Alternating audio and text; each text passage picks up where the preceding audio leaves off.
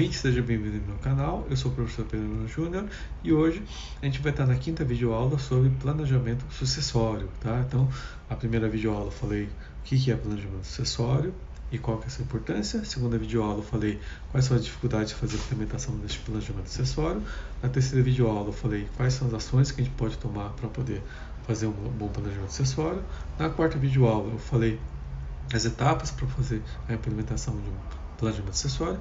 E hoje a gente vai estar na quinta videoaula, eu vou falar de contingências, né? Então, o que, que são as contingências que eventualmente podem comprometer a realização de um bom planejamento acessório, tá? Então, antes de mais nada, não deixe de se inscrever no meu canal, né? Se inscrever e para poder receber as notificações e também ajudar a divulgação do meu canal e também não deixe de adquirir meu livro Curso Imposto de Renda Pessoa Jurídica, que é um item exclusivo aqui no meu canal e o link na descrição está no vídeo.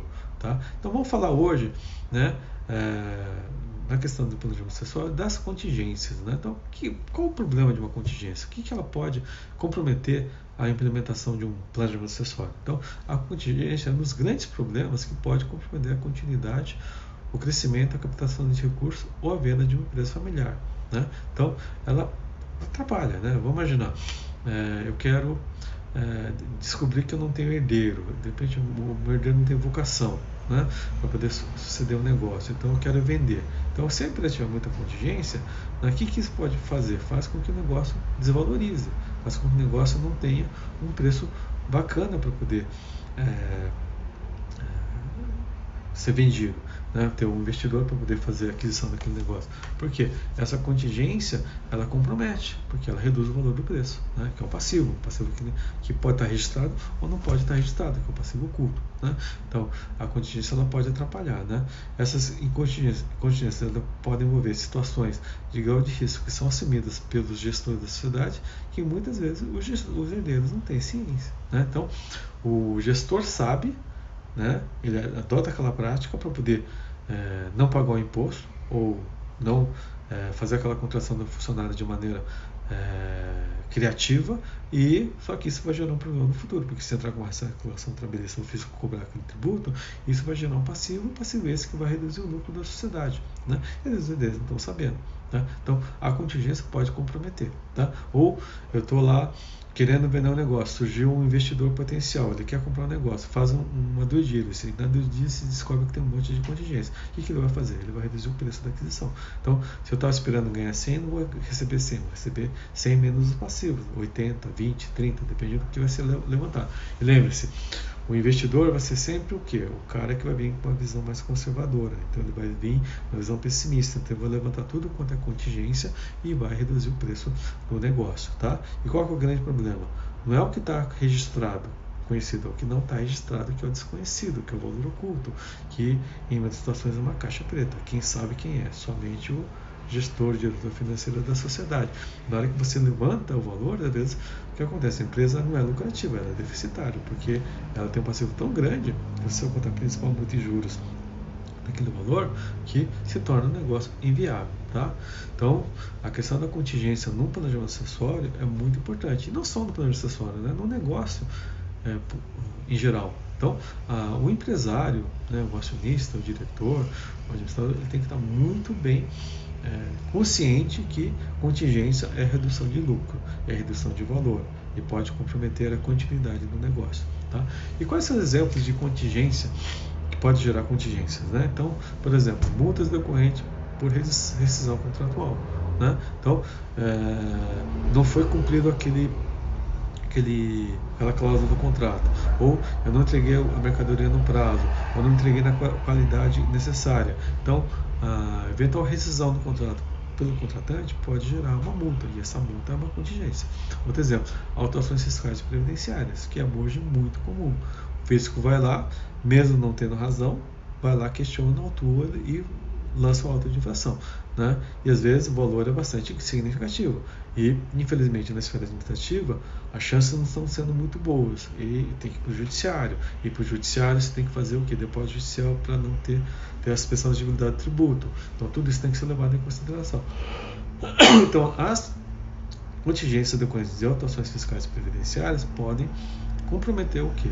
A situação patrimonial da sociedade, porque gera passivo, passivo gera despesa, gera despesa reduz o lucro a ser distribuído e o valor do negócio. Valores recebidos indevidamente que poderiam ser reclamados e, portanto, têm que ser devolvidos para a sociedade. Também outro exemplo de contingência. Né? É, garantias concedidas para terceiros que podem passar a ser passivos da sociedade. De repente eu sou fiador, de repente eu sou avalista de, de alguém, né?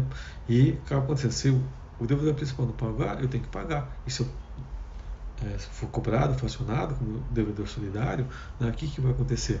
Eu tenho que contingenciar esse valor. Contingenciar esse valor gera passivo, gera passivo gera despesa, reduz o lucro da sociedade. Outro exemplo, reclamação trabalhista.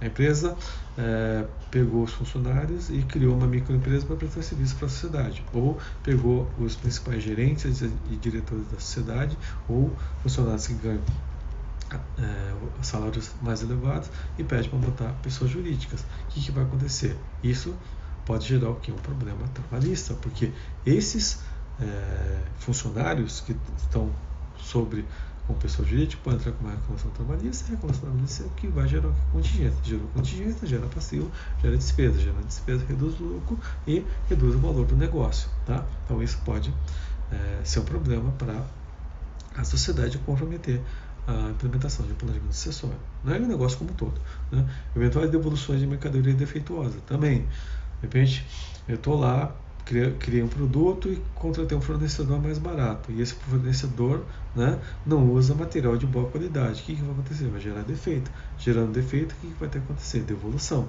Já devolução tem que reembolsar o cliente. Então, isso é o que? Prejuízo, contingência. Então, isso tem que ser evitado a qualquer custo.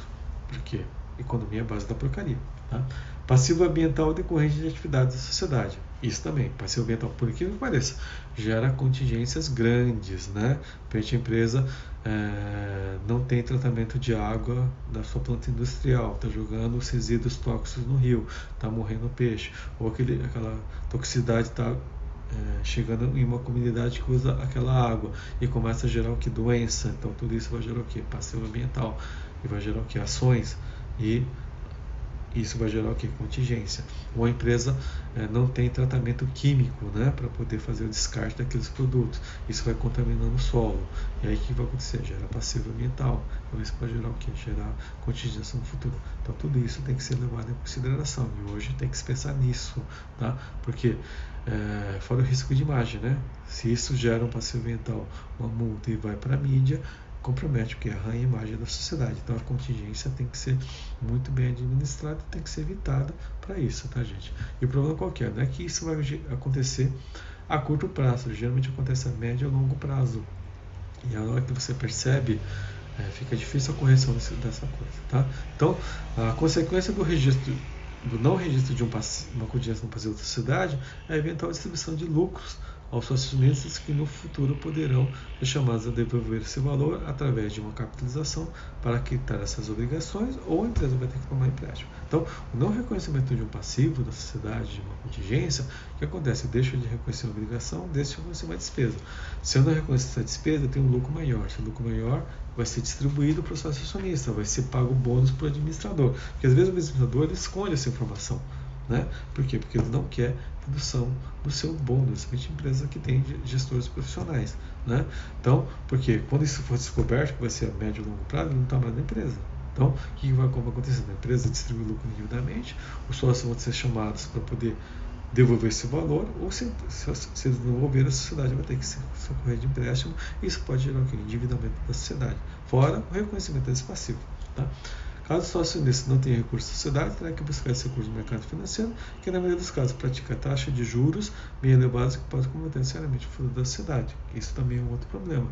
Ah, sócios não têm dinheiro, não querem devolver, não querem capitalizar essa sociedade, então vamos ter que buscar esse dinheiro no mercado. E aquela coisa, quando você está em situação endividada precisando, os bancos geralmente vão cobrar uma taxa de juros maior, se é que se for emprestar ou não.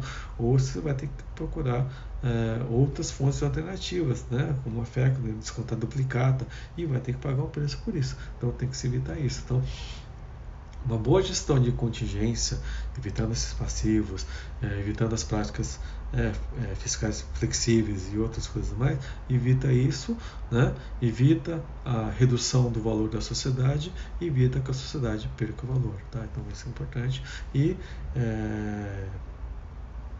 impede que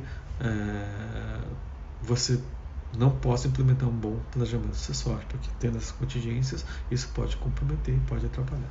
Então é isso que eu queria falar na aula de hoje. Se gostou, dá o seu like, se inscreve no canal e te vejo na próxima aula. Obrigado.